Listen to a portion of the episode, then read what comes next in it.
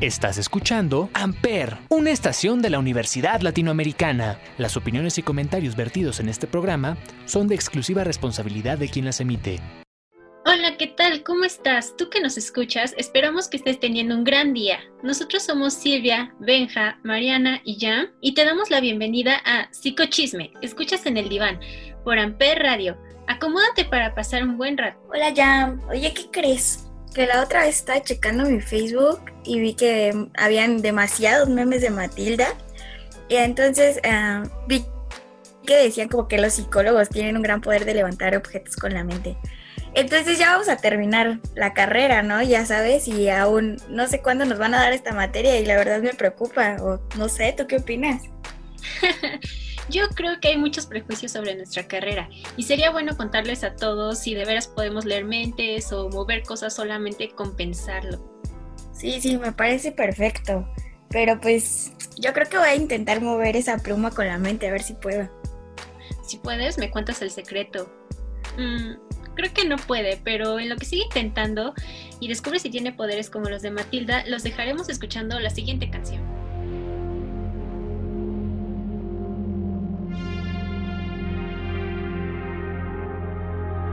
Amper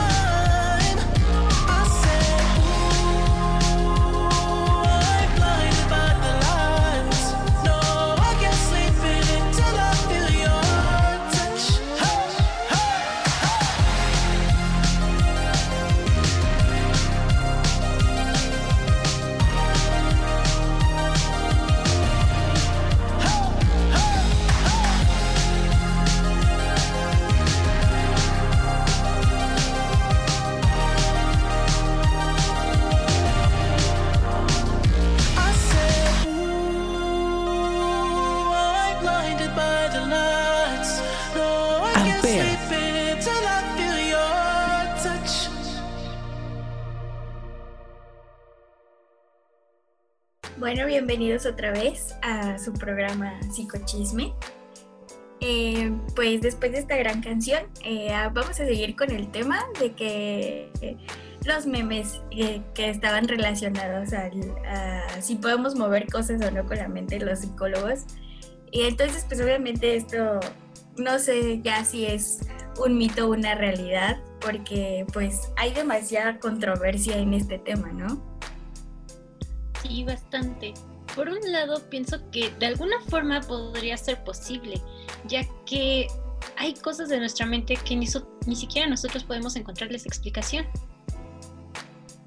Sí, de hecho, el, bueno, el océano creo que solamente se ha descubierto un 2%. No sé si te acuerdan de esta exposición que hay en el universo acerca del cerebro, que justamente dicen que el cerebro es como un universo, o sea, mil millones más grande que un océano, y solamente el cerebro me parece que solamente se ha investigado o saben de él solamente en un 3%. Sí, de hecho hay una rama, una ciencia que se llama noética, la cual se dedica a estudiar como este poder que tiene la mente sobre el mundo material para, para poder cambiar cosas o incluso mover objetos como Matilda, pero no hay nada que se haya comprobado realmente. Entonces, ¿ustedes realmente piensan que los poderes como mentales van más allá como de la ficción? Porque, por ejemplo, hemos visto no solamente en Matilda, ¿no? Sino, por ejemplo, está la película de Carrie, que pues también como que la chica puede mover cosas con su mente y puede empezar a matar a sus compañeros con la mente, ¿no? O sea, para mover objetos para que puedan pues matar a sus compañeros con la mente. Entonces, ¿creen que como que toda esta idea de los poderes mentales va más allá de, de la ficción? Pues podría ser, yo creo que es más como un deseo, ¿no? Una condición que tiene todo ser humano de querer hacer ese tipo de cosas, de ah, no alcanzo el control, ojalá lo pudiera mover con la mente, cosas por el estilo.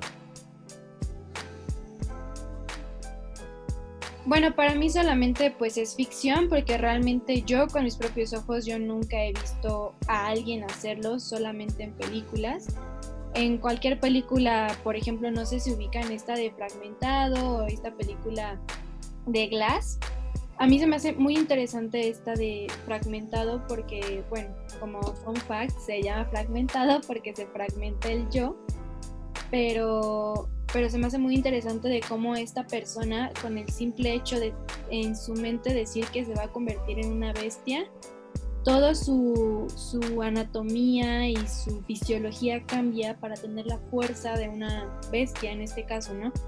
Pero pues bueno, realmente termina siendo solamente una película y para mí simplemente es ficción. Sí, bueno, incluso también es importante eh, pues tener en cuenta la ciencia, específicamente la física, ¿no? Creo que eh, a lo largo de todos estos años, pues se ha obtenido información que pues nos dice lo contrario, que no se puede mover cosas con la mente, o al menos aún no hemos llegado a, ese desarrollo para poder hacer este tipo de cosas, ¿no? Y pues imagínense ir caminando por la casa y pues que todo se vaya cayendo o que todo se rompa tal vez. Entonces, pues está como extraño y pues estaría muy muy raro, ¿no? Sería algo que deberíamos aprender a controlar y pues también como sería provechoso desde otro punto porque bueno, si estás en tu cama y quieres, eh, no sé, pasarte una taza de té, eh, pues sería más fácil así, ¿no? O sea, como atraerlo. Eh, de hecho, creo que hay una ley justamente que pues es algo de la ley de la atracción, no sé si la hayan escuchado ustedes. Sí, sí, de hecho, bueno, yo pienso que a lo mejor y como que esto de, mm, tal vez no tengamos poderes en la mente, pero sí pienso que si tienes una fuerte concentración, tu mente va a ser como muy poderosa para atraer lo que tú quieres, ¿no? Como tú dices de la ley de la atracción. Y de hecho hay como un documental que habla sobre todo esto. Bueno, es una serie de documentales que se llama como El Secreto y habla sobre estos juegos como que debe de tener la mente para que sea capaz como de atraer las cosas que tú quieres en tu vida. Creo que igual va ligado un poco a como cognitivo conductual, un poquito, porque me acuerdo que, en clase hemos visto sobre las terapias de esta corriente en la que, por ejemplo, un psicólogo te pide escribir quizá unas 5 o 10 cosas diarias de ejemplo, ¿no? Hoy me va a ir bien, hoy voy a comer bien, hoy voy a hacer ejercicio. Entonces creo que va un poco ligado en esto de, de, atraer cosas, pero al igual también seguir cambiando como tus conductas con base a la mente y con base a lo que estás pidiendo. Sí, de hecho, para poder hacer todo esto y para poder cumplir justamente con las metas que te pone, digamos, una terapia conductual, la cual se dedica a esto, cambiar conductas de las personas, este, eh, hace falta muchísima motivación y que la persona realmente lo desee. Sí, de hecho, pues justamente eh, el dato curioso aquí es que la ley de la atracción pues ha sido muy utilizada, pero pues la verdad es que no tiene un respaldo científico como tal. O sea, se ha intentado eh, pues fundamentarla y comprobarla, pero pues a la fecha no hay ningún estudio que pueda comprobar que esto es real. Eh, y pues sobre todo por, por, lo que dice, ¿no? Justamente que pues es sobre la, la energía que puede influir entre, entre dos personas o dos objetos y pues que es, es recíproca y pues eso es lo que hace que haya una atracción justamente entre estas dos personas u objetos. Sí, o sea, como dice Benja, pues realmente no es algo comprobado científicamente. Y, bueno, me acuerdo mucho de una clase de un maestro que ama el psicoanálisis y justamente nos habla de esto de, de los horóscopos, ¿no? De obviamente que él no cree y justamente tú dices como tú lees algo de un horóscopo y no sé, dice, te va a ir bien hoy. Entonces tú inconscientemente dices, me va a ir bien hoy. Pero si en otro, no sé, al mes siguiente te dice, este, te va a ir mal, te van a cortar y te van a pasar mil cosas, inconscientemente es lo que él nos explicaba, que tú vas a hacer que pasen las cosas. Sí tiene que ver un poco como con la ley de atracción, pero creo que es más hacia meterlo a tu inconsciente. Entonces estamos de acuerdo como que esto tiene más que ver con la parte que hablaba Freud del deseo, ¿no? Y de que hay como una motivación y una pulsión que nos hace realizar las cosas, ¿no creen? Corte informativo. La motivación freudiana concibe una teoría de la dualidad instintiva en la cual el cuerpo se compone de energía corporal, la que debe mantener un equilibrio, y es producida por la pulsión. En otras palabras, ¿qué es lo que nos va a motivar, nos va a empujar, nos va a ayudar a llegar a lo que queremos hacer? Y esto viene de un deseo o de algo que nosotros queremos. Ay, oigan, no, no, no, qué, qué elegantes palabras las de ustedes para explicarlo. Pero pues, pues sí, o sea, realmente creo que es como un buen ejemplo de cuando quieres unos taquitos, ¿no? Y, pues te motiva a querer ir por tus taquitos realmente, o sea, todo eso está en la mente para pensar en tus taquitos y decir, pues me paro de la cama aunque esté en pijama y me voy por los taquitos. Sí, en tu horóscopo va a decir, ah, el día de hoy te vas a comer unos ricos tacos al pastor y como dice Mariana, vas a ir corriendo al puesto de tacos al pastor. Pero hablando de horóscopos, esto me recuerda también otros muchos mitos que hay sobre los psicólogos. Como por ejemplo, algunos en los cuales dicen que se acuestan con sus pacientes, ¿no? Sí, de hecho hay un psicoanalista francés muy famoso llamado Lacan. Obviamente pues lo, lo han escuchado, bueno, se llama Valle está muerto, pero este, justamente él tenía esta corriente donde justamente pues, o sea, es el deseo y aquí es donde salen muchos lacanianos a decir como, no, pues es que obviamente yo me voy a acostar con mi paciente porque es el deseo de mi paciente. Sí, de hecho esto como que está muy relacionado a toda la corriente psicoanalítica, ¿no? Porque también recuerdo que Jung se separó justamente de Freud por este motivo. Él pensaba que las personas tenían que seguir sus pulsiones y hacer lo que deseaban. Y él decía que eran libres de incluso suicidarse si así lo querían. Sí, pues sí, creo que el deseo, pues sí, nos tiende como a una parte en la que, pues vaya, Freud y Lacan decían que, que pues tendíamos como a regresar a nuestra infancia y a cosas que nos daban como mucha nostalgia o alegría en su momento, ¿no? Pero eran como objetos que nos hacían psíquicamente regresar a un pasado. Entonces, pues creo que como que esta parte pues eh, del psicoanálisis se relaciona también como muchísimo con, lo que es como peligroso para nuestras vidas y con infinitos de mitos más, ¿no? Sí, bueno, obviamente aquí va ligado eh, pues el deseo, ¿no? Justamente y, pues sabemos que el deseo puede ser tan fuerte que te hace incluso llegar a hacer cosas que, que no harías tal vez normalmente, o bueno, esto acompañado con, otras más, eh, pues tal vez un poco más ligeras, pero aún así en un conjunto te llevan a hacer cosas pues que no harías normalmente, ¿no? Y pues aquí también entra la parte ética, porque pues tú como psicólogo, em, ¿qué harías en una situación en la que tu deseo te, te dice que hagas algo, tú quieres hacer algo, pero lo ético te dice que no lo hagas.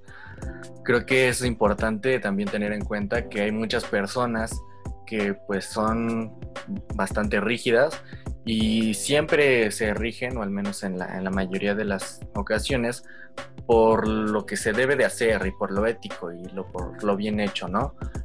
Entonces, estas personas están siendo como generalizadas por personas externas que no están como viendo generalmente la situación. Creo que esto viene de una parte muy personal de cada psicólogo, muy independiente de el tipo de corriente que siga ya que para dar una terapia nosotros tenemos que estar tomando una terapia y así manejar todas nuestras situaciones y que esto no interfiera en el proceso del paciente. Sí, de hecho, bueno, como experiencia personal, a mí sí me ha pasado que varias personas me han preguntado, ¿y a poco sí tienen relaciones en el consultorio? ¿Y a poco el diván es para eso? O sea, y realmente hay tanta, o sea, tanta inconsciencia que bueno, que no saben que, el diván no es para eso. Y la gente literalmente te pregunta eso, si, si pagas casi casi consultas pues, para tener relaciones con tu paciente. Sí, creo que de hecho también hay varios memes que hagan eso sobre, ay, qué bueno que mi hija, la psicóloga, no anda pensando solamente en sexo. Creo que este es otro mito muy fuerte arraigado a la psicología, en la cual piensan que para nosotros todo es sexo. Y esto viene de nuestro amado Papi Freud, el cual tenía unas etapas psicosexuales, pero justamente no hablaba solamente de sexo o coito, por decirlo así. Sí, pues creo que todo mundo al escuchar eh, falo y esas cosas que se decía como con Freud, eh, piensa luego, luego en que es algo demasiado pasional y carnal, ¿no? Algo que tiene que ver con relaciones sexuales y y esas cosas, pero realmente no se dan como a la tarea de, de pues de leerlo o, de investigar un poco más a detalle de que pues Freud eh, hablaba más sobre el amor, ¿no? Y sobre el hecho no tanto de, de sexualidad en, cuanto a tener como coito, como lo habías mencionado, pero sí como en el hecho de, nuestra sexualidad como personas, como lo somos biológicamente, ¿no? Entonces creo que aquí también como que entran temas muy importantes que, que, abarcar en cuanto a nuestra anatomía. A eso se refería más él que a otra cosa. Entonces, pues creo que esto también va como muy ligado a la parte en la que había también un mito muy fuerte sobre Freud, de que pues eh, por estar eh, drogado todo el tiempo a lo mejor y por eso este, pensaba mucho en cuanto a el sexo como algo carnal, ¿no? Y pues realmente no es así, o sea, siempre hay como estos mitos de que si te drogas, este, o te va a reducir o te va a aumentar como el deseo sexual y a lo mejor y esto hacía que la gente pensara que si él se drogaba o se metía como cocaína, era porque él tenía deseos sexuales muy fuertes, pero pues realmente esto sigue siendo solo un mito. Pues sí, pero todo este tema es demasiado extenso como para verlo en un solo programa. Yo creo que estaría bien dedicarle un poquito más. ¿Qué dicen ustedes? ¿Les gustaría que contáramos más sobre esto, profundizar un poquito más en Freud, la sexualidad, las drogas, todos estos temas? Bueno, nos encantaría que nos dijeran sus comentarios. Pueden visitarnos en las redes sociales. Nos puedes encontrar en Facebook como Amper Radio y en Instagram también como Amper Radio. Y vamos a un corte musical.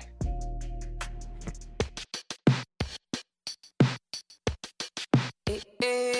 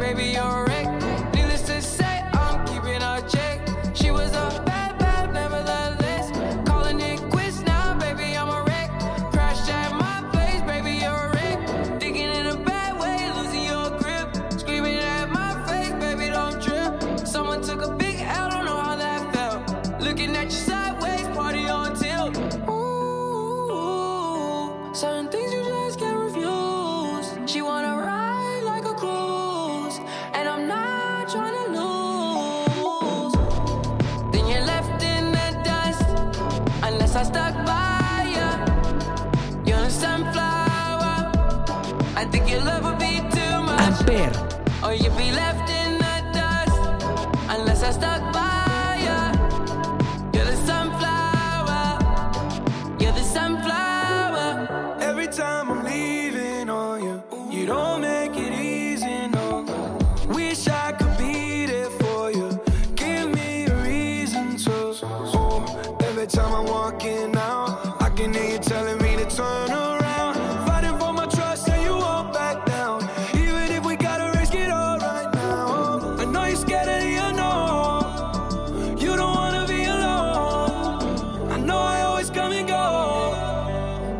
out of my control.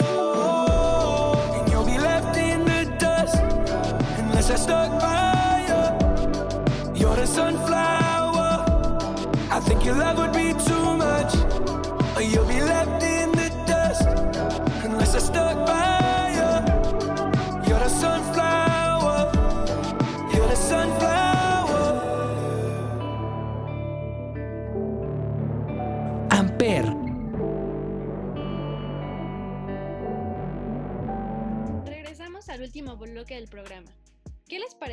Principales mitos sobre la psicología.